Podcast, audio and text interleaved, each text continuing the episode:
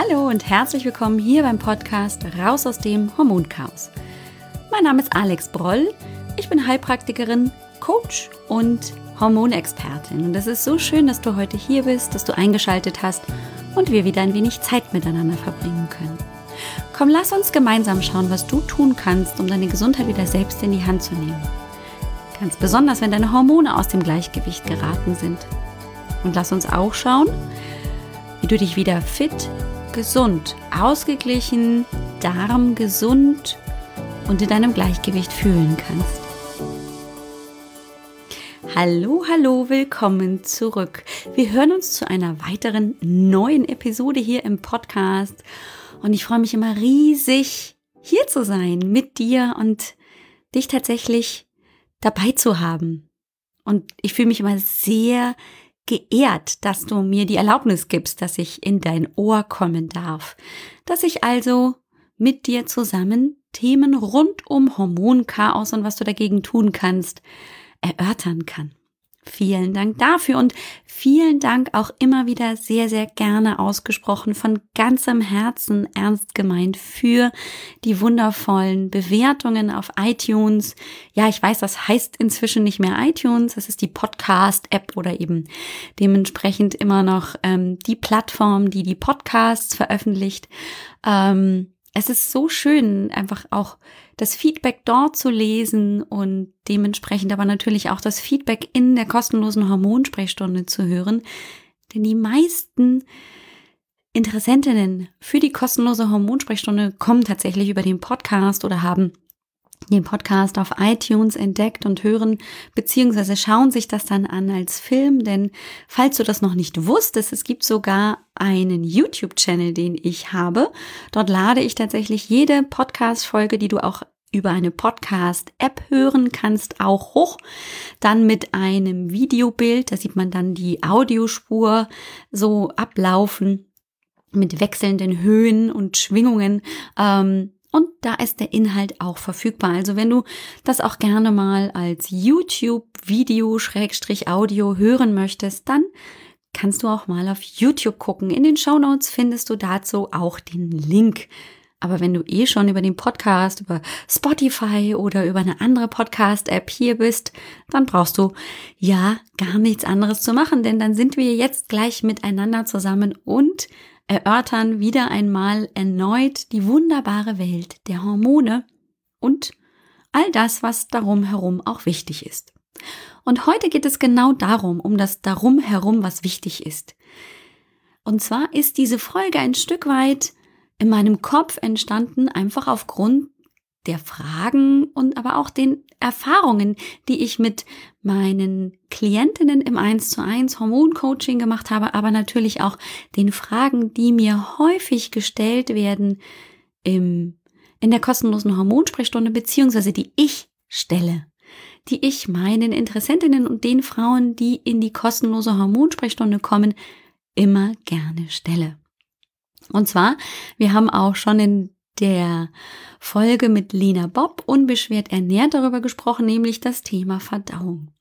Jedes Mal, wirklich, ich würde sagen zu 99 Prozent in der kostenlosen Hormonsprechstunde und spätestens dann aber im Hormoncoaching kommt die Frage nach, na, wie läuft's mit deiner Verdauung?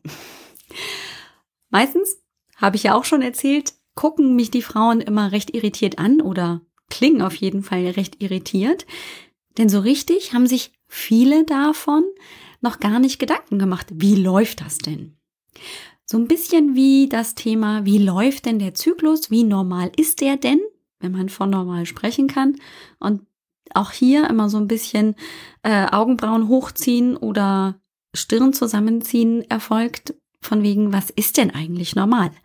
Und genau das ist nämlich die Frage, was ist denn eigentlich normal, wenn es um unsere Verdauung geht?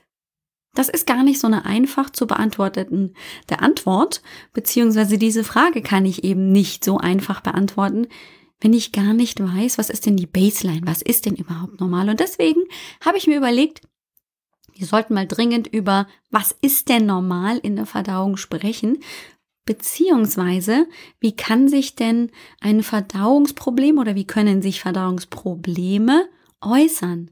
Und zwar eben nicht nur in Form von Durchfall, Verstopfung, Koliken oder, oder, oder, sondern was kann denn dahinter noch stecken? Also welche Symptome verstecken sich auch häufig hinter einem Verdauungs- und Darmproblem? Und da habe ich mich tatsächlich hingestellt und mir überlegt, wo fangen wir denn da jetzt an? Also, da kannst du ja bei Adam und Eva anfangen. Und wir wollen aber auch nicht zu tief einsteigen, denn wenn ich dir von Akkermansia mucinifilia und Fecalibacterium brausnicii erzähle, dann denkst du dir, die hat sie ja nicht mehr alle. Wobei die beiden Namen finde ich tatsächlich ziemlich witzig und habe gefühlte zehn Millionen Mal gebraucht, bis ich die wirklich fehlerfrei aussprechen konnte. Und die sind wichtig, unter anderem, aber es sind eben nicht die einzig wichtigen Darmbakterien. Ähm, aber witzig sind sie trotzdem. Also, wenn du mal irgendwie der Burner in der Party sein möchtest, dann kannst du mit Akkermansia mucinifilia und Fecalibacterium brausnicii vielleicht die Lache auf deine Seite holen. Wir fangen mal an bei den Basics. Und zu den Basics gehört, dass der Darm nur ein Teil unserer Verdauung ist und dass es davor schon losgeht. Und das ist dir bestimmt klar, nur wollte ich es gerne in diesem Rahmen im Podcast einfach mal zur Sprache bringen, dass wir eben unseren Verdauungsprozess in dem Moment in Gang setzen, wenn Nahrung in unseren Mund kommt und wir diese Nahrung mit den Zähnen zerkleinern.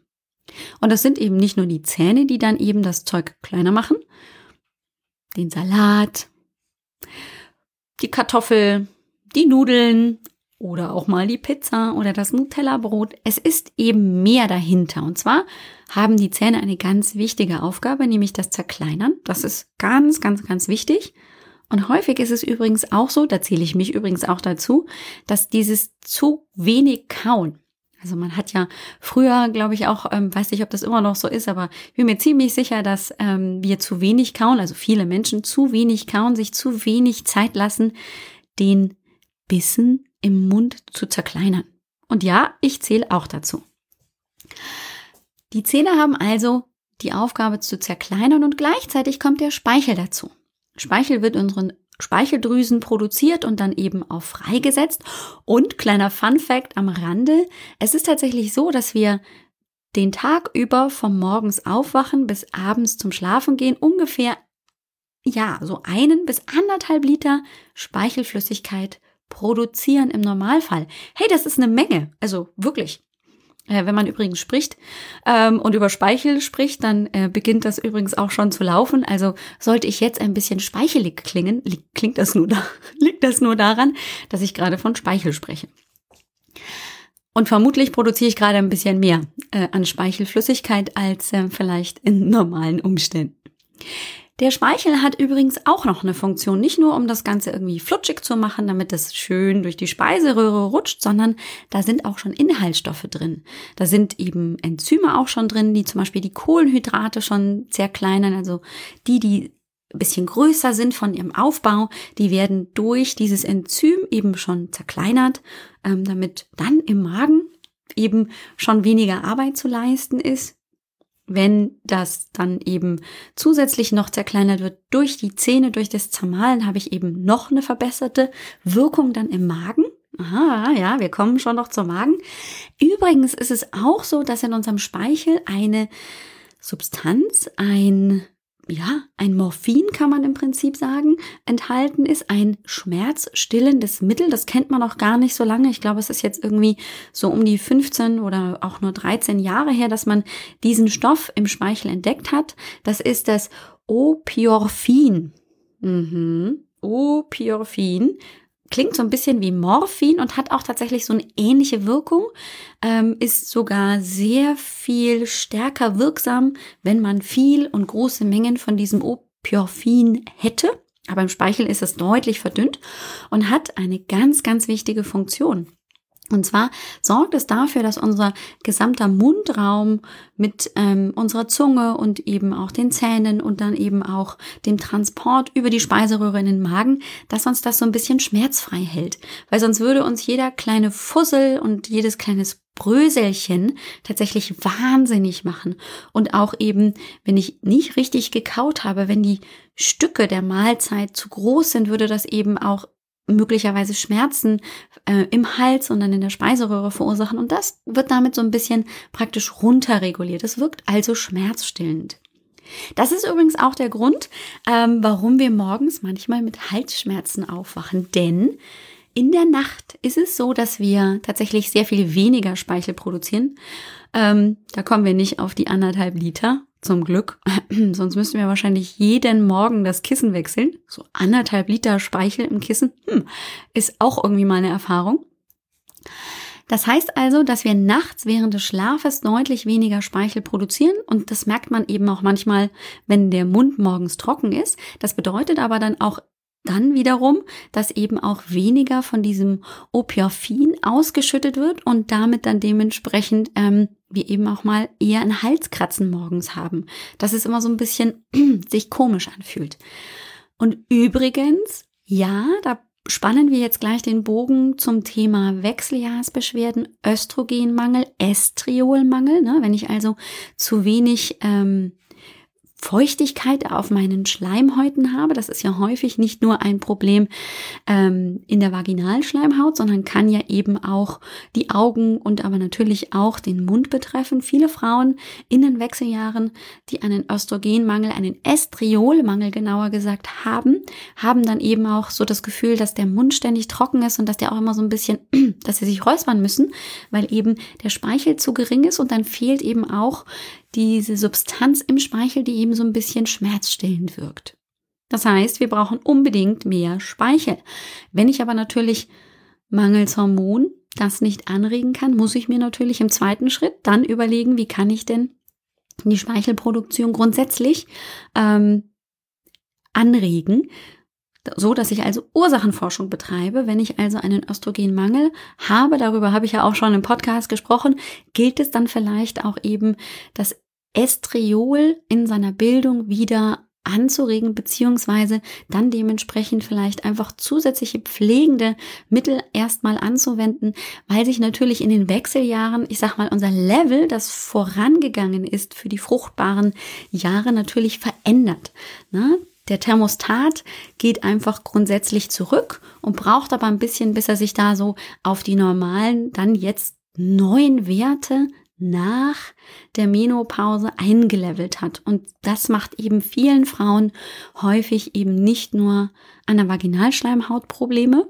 Und dann hat man in der Folge erstens keine Lust mehr auf Sex und zweitens tut es einfach auch richtig weh, wenn das richtig trocken ist, sondern es kann sich eben auch ähm, zum Beispiel an der Mundschleimhaut und an der Speichelproduktion deutlich sichtbar zeigen. So, also, wir haben die Nahrung im Mund zerkleinert eingespeichelt. Bisschen schmerzstillend ist es auch alles und dann rutscht das runter über die Speiseröhre. Wunderbar rein in den Magen. Kleiner Fun Fact hier am Rande. Es ist irgendwie schon ziemlich cool, weil unser Körper alles so entwickelt hat. Es ist nicht so, dass praktisch der Magen in der Mitte, da wo die Speiseröhre runterfällt, einfach nur sich öffnet. So, also praktisch äh, das Ende in den oberen Beginn des Magens geht, sondern der Magen liegt so ein bisschen links versetzt im Brustkorb, beziehungsweise unterhalb des Brustkorbs, ähm, dann im Bauchraum und ähm, die Speiseröhre mündet dann so recht seitlich rein. Das ist total praktisch, weil ähm, wenn ich dann nämlich zum Beispiel die Schwierigkeiten habe, so immer mal wieder aufstoßen zu müssen, dann rutscht mir der Mageninhalt nicht sofort wieder in die Speiseröhre. Das wäre ja nicht so schön, das macht nämlich Sodbrennen und irgendwie ist das dann sehr unangenehm. Also da hat sich die Natur schon ziemlich gute Sachen überlegt, dann ist sie auch noch verschlossen. Der Zugang ähm, zum Magen ist praktisch durch eine Klappe verschlossen und ähm, dann kann das Zeug, das im Magen dann weiter zerkleinert wird, auch nicht so schnell da wieder raus. Aber auch da gibt's natürlich immer wieder Schwierigkeiten. Ja, dann kommt es zu Sodbrennen, dann wird eben dementsprechend Mageninhalt wieder nach oben transportiert in die Speiseröhre. Das brennt dann, weil der Mageninhalt ist sehr sauer. Denn wir haben in unserem Magen tatsächlich Zellen, die produzieren Salzsäure. Salzsäure ist, wenn wir die pur hier auf den Tisch schütten würden, ziemlich aggressiv. Da wäre ziemlich schnell ein riesengroßes Loch in unserem Magen, beziehungsweise nein, nicht im Magen, sondern im Tisch.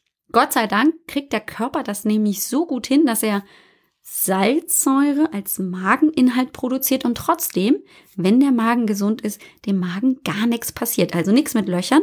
Es sei denn, wir haben irgendwo eine Störung, so dass also hier so kleine Verletzungen passieren. Dann reizt das natürlich da an dieser Stelle. Die Magensäure kann dann praktisch das tun, was sie auf dem Tisch auch täte.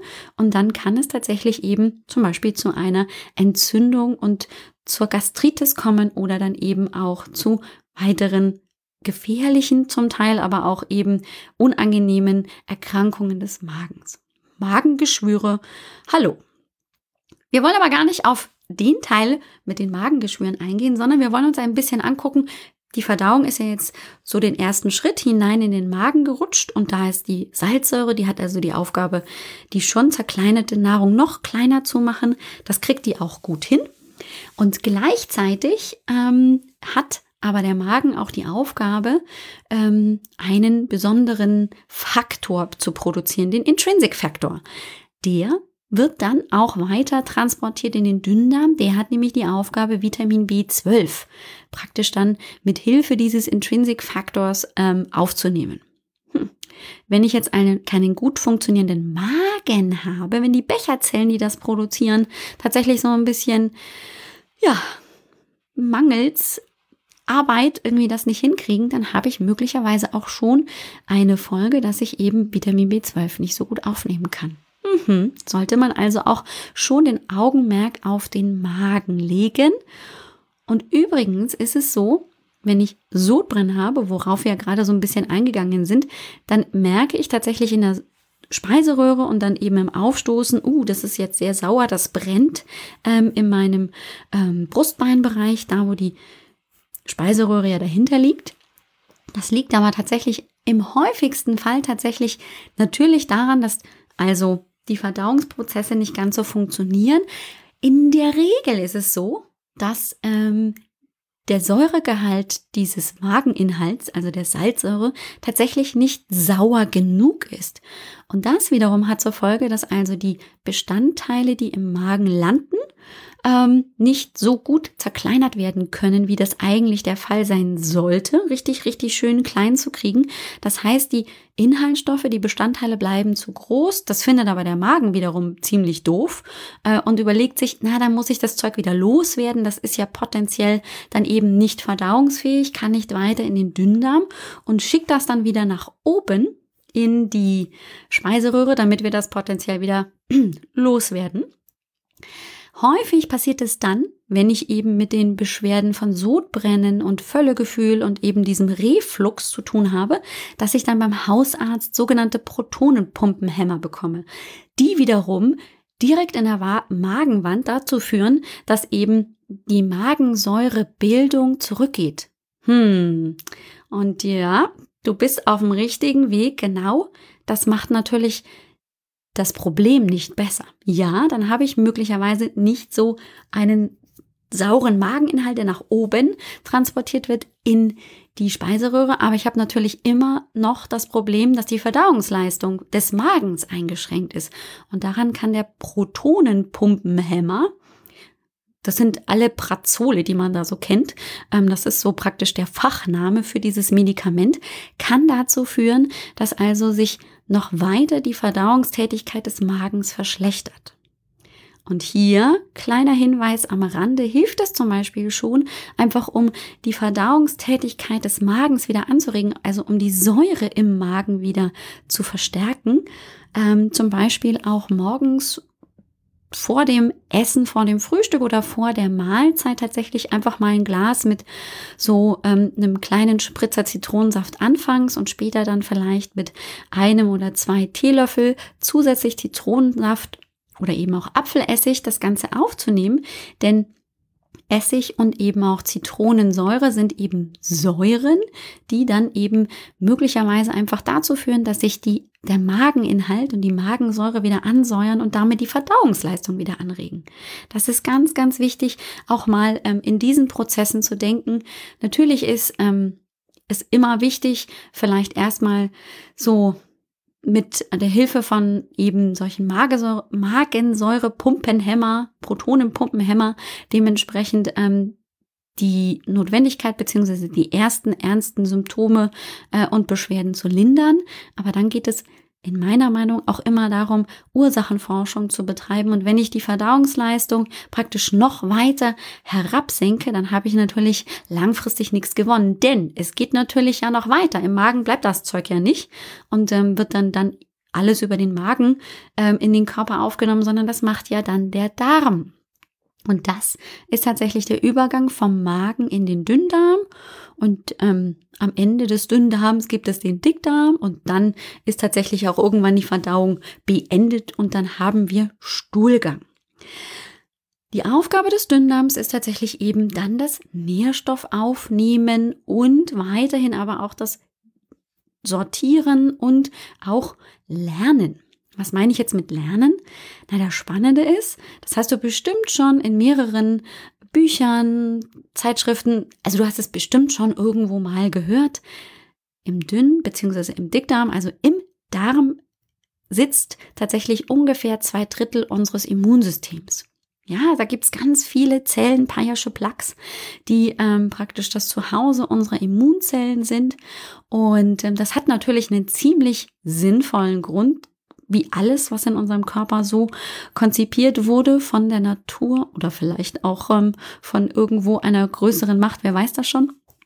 Ähm, und zwar ist es natürlich so, dass ja, wir mit unserer Nahrung eben auch potenziell immer Schadstoffe, Bakterien und kleine Bösewichte aufnehmen, die uns krank machen können. Die können so krank machen, dass unser Leben gefährdet ist. Das möchte natürlich irgendwie ähm, die Evolution verhindern, sonst gibt es den kleinen Menschen irgendwann auf der Erde nicht mehr. Das heißt, er hat sich natürlich überlegt, wie kriegt man denn das gesamte System dazu, dass es erstens mal hier so alle Bakterien, die wir aufnehmen, möglichst in großem Umfang kaputt macht und zeitgleich eben auch lernt, was ist denn gut und was ist schlecht, weil es gibt ja auch wie du vielleicht weißt, Darmbakterien in unserem Darm, die sind total wichtig. Das sind äh, Symbionten, ohne die kämen, könnten wir nicht leben. Wir brauchen Bakterien in unserem Darm, die uns helfen, Nährstoffe aufzunehmen. Das muss aber der Körper tatsächlich lernen. Und deswegen sitzt das halt dann dementsprechend zu 75 Prozent im Darm, weil dann ist der Weg halt nicht so weit. Und dann kann ich dementsprechend halt auch relativ schnell ähm, sortieren, böse, gut, böse, gut, böse, gut. So, also deswegen ist das auch wichtig, eben das im Kopf zu haben, dass unser Darm eben auch das Zuhause für unser Immunsystem zu großen Teilen ist. Und er hat eben die Aufgabe, Nährstoffe aufzunehmen. Und das macht er ziemlich schlau und er braucht dazu auch ein bisschen Zeit. Und das finde ich wiederum total faszinierend. Also wenn man ja mal so ein Bild gesehen hat, vielleicht von so einem großen Dünndarm, von diesem Rohr, dann ist das also ja ziemlich durcheinander in unserem Bauchraum. Und das Ganze ist ziemlich lang. Es hat ungefähr, ich glaube, so drei bis sechs Meter habe ich irgendwie so mal ähm, raufgeschrieben, so ein bisschen individuell verschieden, je nachdem wie groß ich bin und und und. Das Spannende ist jetzt aber, ähm, dass ja, wenn wir uns das dann genau angucken unter Mikroskop, eben nicht nur drei bis sieben Meter lang ist, sondern es ist so ein bisschen aufgefaltet. Also die Darmwände beziehungsweise der Aufbau des Darms ist, dass praktisch die die Wände noch, noch mal zusammengeschoben wurden, um noch mal Oberfläche zu schaffen, so dass man sich wirklich, ähm, wenn man das ausziehen würde, einfach nur die Darmwand, so, dann würde man dementsprechend ungefähr auf zwei Tennisplätze kommen.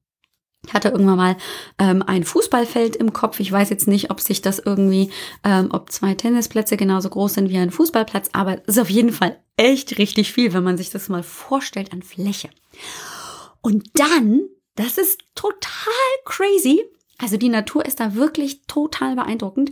Dann sitzt tatsächlich wenn die Falten praktisch sich geglättet haben, dann sitzt praktisch überall auch noch ähm, nicht nur so eine kleine Zelle, sondern dann sind da noch mal so Ausstülpungen, wo dann auch noch mal drei oder fünf oder wie viele Zellen auch immer noch mal zusätzlich da sind.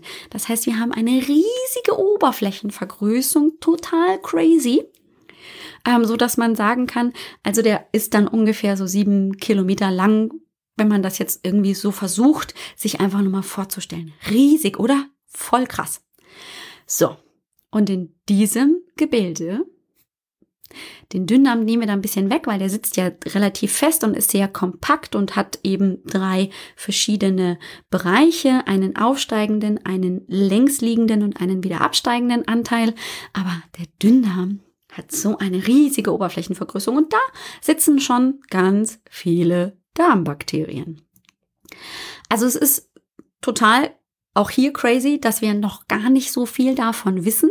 Ähm, erst in den letzten 10, 15 Jahren hat also praktisch die Forschung am Darm, im Darm mit den Inhaltsstoffen wirklich ähm, Fahrt aufgenommen. Und man sagt, also man geht davon aus, man hat ungefähr so 100 Billionen Bakterien und Keime im Darm. Das ist eine Menge. Ähm, ich habe auch im Kopf, es ist auf jeden Fall deutlich mehr an genetischem Material in unserem Darm, als wir mit unserem Körper, mit unseren Körperzellen zusammenkriegen. Mhm. Also eigentlich hm, sind wir in der Unterzahl. Die Darmbakterien sind in einer riesigen Vielfalt da, wo man einfach ganz definitiv weiß, man hat noch lange nicht alle der Bakterien, die da sind, erkannt, zugeordnet und weiß, was die machen. Man kennt, ich glaube, so im Schnitt 500 bis 1500 verschiedene Arten. Das ist auch schon eine ganze Menge. Ähm, aber da kommen wir noch lange nicht an die wahrscheinlich wirklich tatsächliche Anzahl an verschiedensten Darmbakterien, die da drin sind. Und es sind nicht nur die Bakterien, es sind Mikroben. Das heißt, es gibt da auch Pilze drin und die gehören da auch zum Teil rein. Der Clou an der Geschichte ist, dass es dafür ein Gleichgewicht gibt. Ja, es gibt ein Gleichgewicht, genauso wie es eben auch ein hormonelles Gleichgewicht gibt.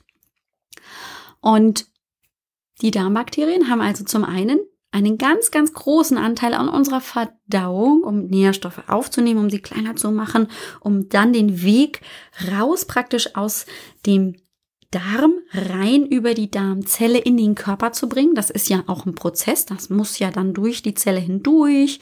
Das muss erstmal praktisch das Tor in die Zelle überwinden. Dann muss das da durchwandern durch die Zelle des Darms, durch eine einzelne kleine Minizelle. Und dann wird es praktisch ins Gewebe und dann ins Blut und dann über die Leber, dann hin verteilt, wo es auch immer gebraucht wird. Es ist aber auch so, dass viele Darmbakterien tatsächlich Hormone produzieren. Ja, da haben wir die Hormone. Da sprechen wir jetzt nicht unbedingt von den klassischen, die wir hier im Podcast schon häufig erlebt und kennengelernt haben, so Östrogen und ähm, Progesteron, die sind da zum Teil nicht in, im Produktionsprozess enthalten, aber wir wissen, es gibt eben das Grelin, das ausgeschüttet wird und ähm, natürlich viele Neurotransmitter werden auch vom Darm produziert.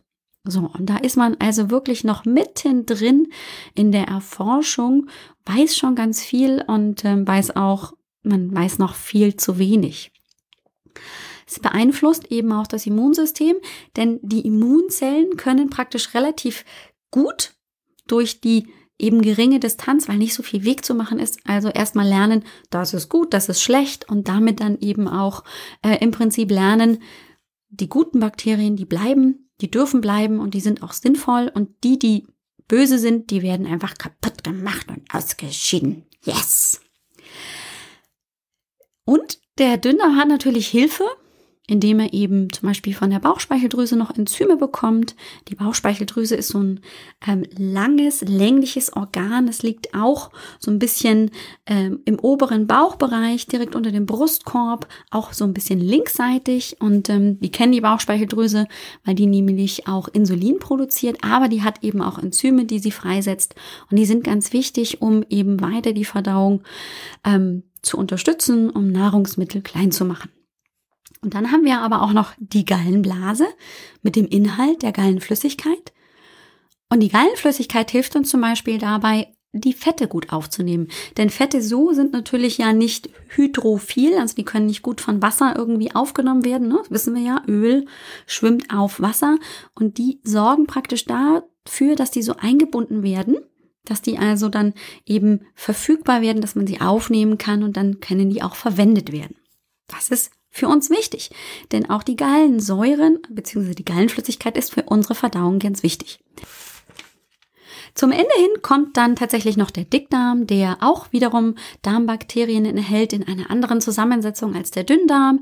Der ist ein bisschen anders aufgebaut, sieht auch gar nicht mehr dann ebenso aus wie der Dünndarm. Ähm, der hat eine ganz große Arbeit darin zu leisten, eben praktisch den Verdauungsrest, der nicht von unserem Körper aufgenommen werden kann, der ausgeschieden werden soll, also die Wurst noch mehr einzudicken, Wasser rauszuziehen und noch die verbleibenden Nährstoffe, die noch nicht im Dünndarm aufgenommen worden sind, aufzunehmen. So. Puh, jetzt sind wir da einmal durch und jetzt stellst du dir die, vielleicht die Frage, und jetzt weiß ich, jetzt habe ich also die verschiedenen Teile.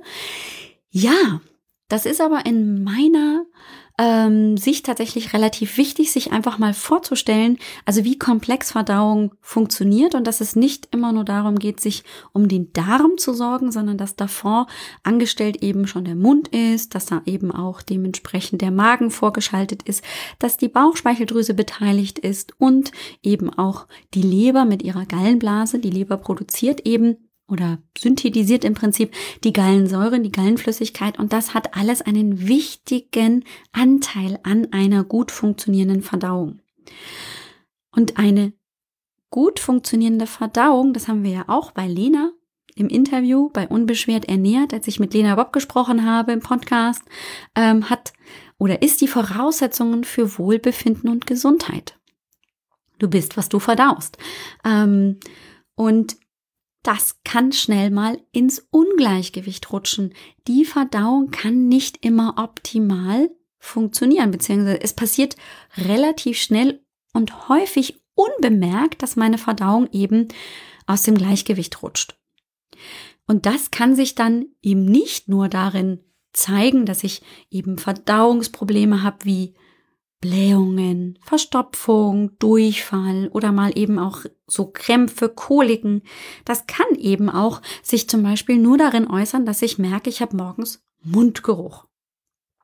Es kann sich aber zum Beispiel auch gar nicht in Verdauungsbeschwerden äußern, sondern praktisch über fünf Umwege ein ganz anderes Signal des Körpers aufleuchten, in Anführungszeichen, und dann aber die Verbindung doch zum Darm hergestellt werden.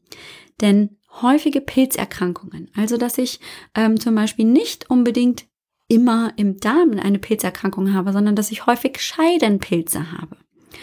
Oder dass ich ähm, häufiger mal auch bakterielle Infektionen im Scheidenbereich habe, kann ein Hinweis darauf sein, dass auch mein Darmmikrobiom, so heißt nämlich diese Zusammenfassung des, ähm, der Mikroben im Darm, das kann auch ein Hinweis darauf sein. Chronische Erkrankungen wie Autoimmunerkrankungen, Fibromyalgie, MS, aber auch rheumatoide Arthritis, also alles das, was eben in einer über- oder überschießenden Reaktion des Immunsystems einhergeht, ist definitiv immer auch der Blick wert, mal auf den Darm zu gucken. Auch die Dinge wie Psoriasis, die Schuppenfläche, Neurodermitis, auch unbedingt, unbedingt mal den Darm mit ins Kalkül ziehen. Asthma, Heuschnupfen, also so Allergieerkrankungen, Nahrungsmittelunverträglichkeiten. Da liegt es schon wieder ziemlich nahe, dass man sich um den Darm kümmert. Ähm, aber auch zum Beispiel die Gewichtsregulation, wenn die schwierig ist. Das Gewicht geht mal rauf, aber dann geht's wieder runter und dann geht's wieder gleichzeitig rauf und vom Essen her hast du das Gefühl, du änderst nicht wirklich viel. Es hat sich nicht groß was verändert und trotzdem reagiert ähm, irgendwie das Gewicht komisch. All das kann eben auch ein Zeichen dafür sein, dass die Darmflora, deine Darmgesundheit nicht optimal funktioniert. Und die Ursachen sind natürlich auch hier wieder vielfältig. Es ist zum Beispiel so, ich weiß noch, als ich damals als Heilpraktikerin vor 15 Jahren begonnen habe, haben wir gerade eben so mit dem Mikrobiom uns ähm, auch ähm, sehr intensiv eben in der Ausbildung und dann eben so im Fortschritt beschäftigt. Da gab es auch viele Fortbildungen zu dem Bereich und ähm, ich kann mich erinnern, ich war bei einer Fortbildung damals, da ging es um, ähm, ich glaube, Koliken und irgendwie osteopathische Behandlung bei Säuglingen und Neugeborenen. Und der Referent hat tatsächlich eben da sehr, sehr eindrücklich auch ähm, erklärt, wie kontraproduktiv tatsächlich heutzutage eben der Umgang mit Kaiserschnittgeburten ist. Denn ein Kind, das über Kaiserschnitt geboren wird, also über einen Bauchschnitt direkt aus der Gebärmutter geboren wird, hat natürlich nicht ähm, dann diesen Kontakt mit der vaginalen Mikrobiomflora der Mutter unter der Geburt. Und es ist tatsächlich so, dass man inzwischen weiß, dass also eine sehr vielfältige, gesunde vaginale Mikrobiomflora tatsächlich der erste Kontakt zusätzlich zu den schon enthaltenen Bakterien des Kindes im Darm ist, der dafür sorgt, wie sich das Mikrobiom dann in der Folge entwickelt. Also ist tatsächlich der Kontakt des Kindes mit der vaginalen Mikrobiomflora sehr von Vorteil, wenn das natürlich gesund ist. Und das ähm, ist häufig eben auch ein Grund, warum gerade Schwangere sich dann vor der Geburt vielleicht auch nochmal darum kümmern sollten, wie sieht es denn mit meiner vaginalen Flora grundsätzlich aus? Ist die denn so im Gleichgewicht und gesund?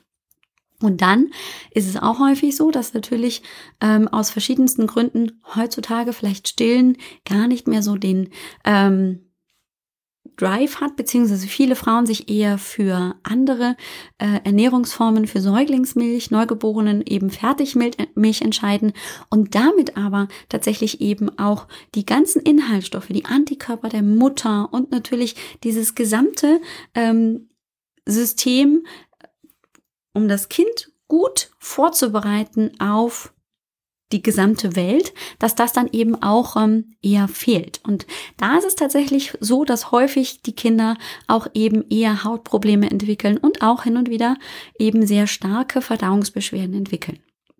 Das war damals noch in den Kinderschuhen und inzwischen hat man da sehr viel auch geforscht und konnte wirklich feststellen, dass das ein ganz großer Zusammenhang ist.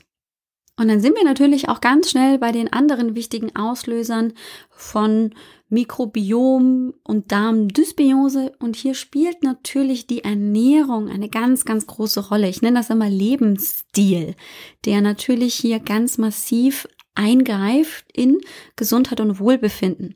Und da gehört natürlich aber auch der Bewegungsmangel mit dazu. Und ähm, das Stressverhalten, die Stressreaktion des Körpers. Es ist tatsächlich so, dass man festgestellt hat, dass ähm, zum einen wenn ich eine Fehlbesiedelung der Darmbakterien habe, also wenn mein Darmmikrobiom schon im Ungleichgewicht ist, dass das unweigerlich tatsächlich die äh, Produktion von Stresshormonen antriggert, also dass damit die Produktion von Stresshormonen steigt, das wiederum aber sich wieder negativ auf das Darmmikrobiom auslösen kann oder beziehungsweise auswirken kann. Also da haben wir so einen kleinen Teufelskreis, ähm, der sich erst dann schließen lässt, wenn ich möglicherweise einfach auch ähm, lerne, einfach meine Stressoren auszumachen und dann dementsprechend gleichzeitig aber auch mein Darmmikrobiom einfach zurück ins Gleichgewicht bringe. Umwelteinflüsse, na, all das, was wir eben über unsere Ernährung, aber natürlich auch ähm, um uns herum haben. Keiner hat, glaube ich, im Moment noch eine große Vorstellung, weil es noch keine Langzeitstudien gibt. Was macht denn ähm, die, die Strahlenbelastung, die elektromagnetischen Wellen durch ähm, eben WLAN und, und, und? Was macht das mit uns? Auch ähm, die Belastung der Luft und, und, und ist natürlich vielleicht auch nicht zu vernachlässigen. Und ein ganz, ganz großer Punkt, den wir vielleicht ein Stück weit auf dem Zettel haben, gerade wenn es ums Antibiotikum geht, sind grundsätzlich Medikamente. Ja, das Antibiotikum als eben Arzneimittel, um Bakterienstämme niederzuknüppeln, die da nicht hingehören, ist ja ganz wichtig und ist ja so eine Bereicherung der Schulmedizin und der Medizin grundsätzlich gewesen, weil man einfach viele Erkrankungen jetzt damit in den Griff bekommt. Nur ist natürlich der Gebrauch von Antibiotika ähm, deutlich ja häufiger geworden und das macht natürlich eben nicht nur ist ja nicht so spezifisch, wie wir das gerne hätten, ähm, eben macht nicht nur die bösen Bakterien kaputt, sondern kann ja eben auch unsere Darmbakterien ordentlich in Mitleidenschaft ziehen. Und es ist aber tatsächlich so, dass wirklich auch ganz viele andere Medikamente eine negative Auswirkung auf unsere Darmflora haben. Und es ist so, dass wirklich jedes vierte Medikament sich negativ auf das Mikrobiom auswirken kann. Da gehört auch die Pille mit dazu. Da können wir auch die Antidepressiva gegebenenfalls mit reinholen. Da haben wir die Protonenpumpenhämmer. Und in Ibuprofen, Paracetamol. Also es sind oft wirklich auch Medikamente, von denen man es gar nicht vermutet, die auf ihre ganz eigene Weise trotzdem das Darmmikrobiom deutlich ins Ungleichgewicht bringen. Und ähm, gerade wenn ich das als regelmäßiges Medikament einnehme, dann habe ich natürlich gegebenenfalls langfristig einfach auch wirklich gut davon. Und wir sind wirklich erst am Anfang und wir haben heute schon wieder ein ganzes Weilchen damit verbracht, uns erstmal nur mit offensichtlichen ah, Basics zu beschäftigen, ohne wirklich hier schon sagen zu können, okay, und dann mach ich jetzt dieses und dann mach ich jetzt jenes. Das ist nämlich gar nicht so einfach. Und das möchte ich mir gerne für die nächste Folge aufheben ähm, dir da so nochmal einen weiteren Blick da ins Darmmikrobiom zu schenken und vor allem dann auch wirklich ins Tun zu kommen. Also wirklich dann mit Ideen und mit Ansätzen dir die Möglichkeit zu geben, das Darmmikrobiom einfach mal auch in den Fokus zu legen. Und das kann vieles sein, was du eben auch zu Hause über die Ernährung, über die Veränderung deines Lebensstils tun kannst. Nur eine wichtige Sache bleibt. Es ist das Tun. Es ist wirklich das Verändern von Umständen. Denn solange es immer darum geht, tatsächlich nur mit Medikamenten oder mit Pillchen oder oder oder das Problem einfach nur loszuwerden, hast du natürlich ähm, noch keine und zwar gar keine Ursachenforschung betrieben. Und Ursachenforschung ist, das gebe ich total zu, und das ist anstrengend, es ist langwierige Arbeit, manchmal sehr frustrierend und es dauert echt gefühlte Jahrmillionen. Aber was ich wirklich daran schätze, ist, dass ich an den Kern des Problems komme und dass ich nicht die Probleme einfach nur nach irgendwo hinten verlagere und dann aber den großen Haufen SCH irgendwo ähm, vor mir habe. Und das ist mir ganz, ganz wichtig, dass du das auch immer im Kopf hast. Es ist nicht immer einfach, Ursachenforschung zu betreiben, aber es lohnt sich so doll. Das bringt so viel mehr und manchmal sind es wirklich auch die Kleinigkeiten, die kleinsten Schritte, die hier unterstützen können. Das wirkt dann manchmal so, als würde das gar nichts bringen. Da ist es dann auch hier tatsächlich Geduld und Wait for the long run, also bisschen abwarten und wirklich dranbleiben, damit du dann auch die Effekte spürst. Und oft ist es eben nicht nur, dass du nur die eine Sache machst, sondern es sind viele kleine Dinge zusammen, die dann eben die große Veränderung zum Schluss langfristig bringen werden. Und das ist mir ganz besonders eben im Hormoncoaching auch wichtig, so diesen sehr ganzheitlichen Überblick zu schaffen und dann an den verschiedenen Systemen natürlich anzudocken, aber Ursachenforschung zu betreiben und nicht einfach nur das Mittelchen für das Problem zu finden und dann ist die Geschichte gegessen. Das ist es nämlich nicht. Das ist wirklich nur ein verlagertes Problem und dann schaffen wir uns nur das Problem einfach später noch in viel größerem Ausmaß an. Vielen Dank fürs Zuhören bis hierher. Und ja, ich weiß es immer sehr zu schätzen, dass du wirklich dran bleibst. Und ich hoffe, ähm, dass du auch ein Stück weit immer mitkommst und verstehst, warum wir manchmal auch Dinge besprechen, die offensichtlich so ein bisschen langweilig sind und die du vielleicht auch schon kennst. Aber vielleicht ist es doch so, dass du bei der ein oder anderen Geschichte dann doch noch mal was mitnimmst, was Neues und ähm, das ist ganz, ganz wichtig und häufig das geht mir häufig auch so. Es ist ja so, dass man erst mit der Wiederholung wirklich versteht, was da auch im eigenen Körper passiert. Eine Ankündigung möchte ich heute noch machen. Und zwar wird es ab dem 28. Februar einen Darmkongress geben, den die Julia Gruber veranstaltet. Und sie wird dazu zusammen mit ihren Mitarbeitern tatsächlich viele, viele Experten interviewen, die zu ganz verschiedenen Themen der Darmgesundheit und eben des was kannst du dagegen tun? Was sind Ursachen? Und, und, und einfach ganz viel mehr noch erfahren kannst. In den Show Notes findest du den Link, um dich anzumelden, um ab dem 28. Februar dabei zu sein. Das ist ein Kongress, das heißt, du bekommst täglich mehrere Videos zur Verfügung gestellt, kannst aber natürlich da auch ganz individuell nach deinem Interesse die Videos aussuchen, die für dich ähm, eben interessant sind und ähm, so viel mehr über Darmgesundheit erfahren. Und ich finde, das ist so wichtig.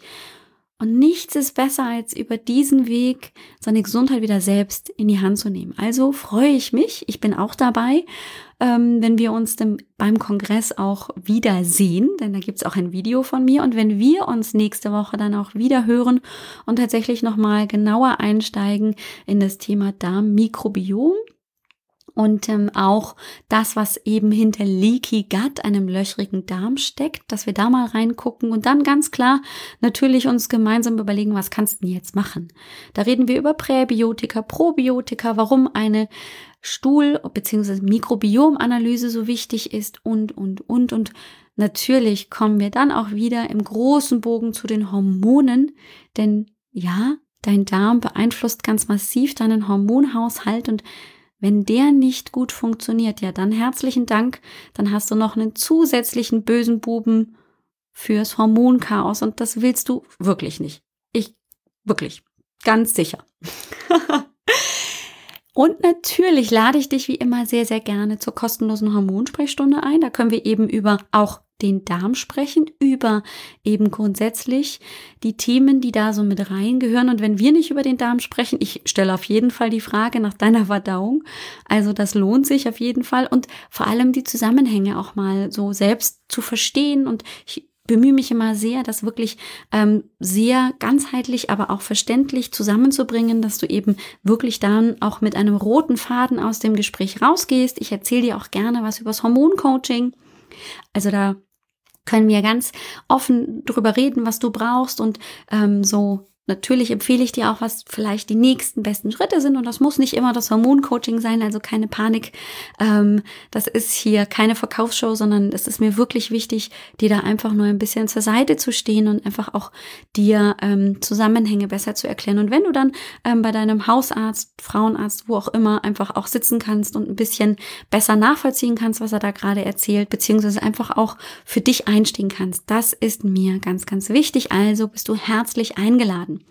Und natürlich bist du auch eingeladen, unabhängig davon, beziehungsweise wir können natürlich auch in der kostenlosen Hormonsprechstunde über den Östrogen-Dominanzkurs sprechen, den es jetzt online zur Verfügung gibt.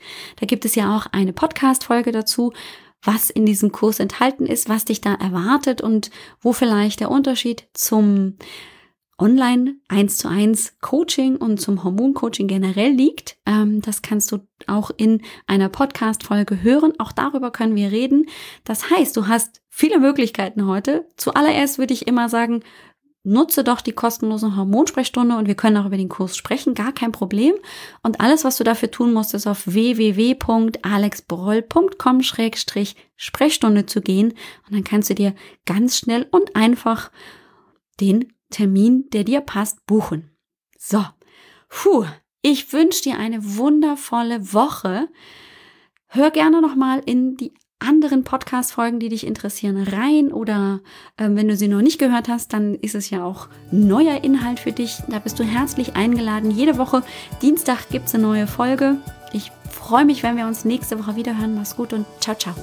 Dir hat dieser Podcast gefallen? Dann wäre es großartig, wenn du diesen Podcast mit deiner 5-Sterne-Bewertung auf iTunes unterstützt. Und wenn du noch mehr über dein Hormonchaos erfahren willst, geh einfach auf www.alexbroll.com. Bis zum nächsten Mal.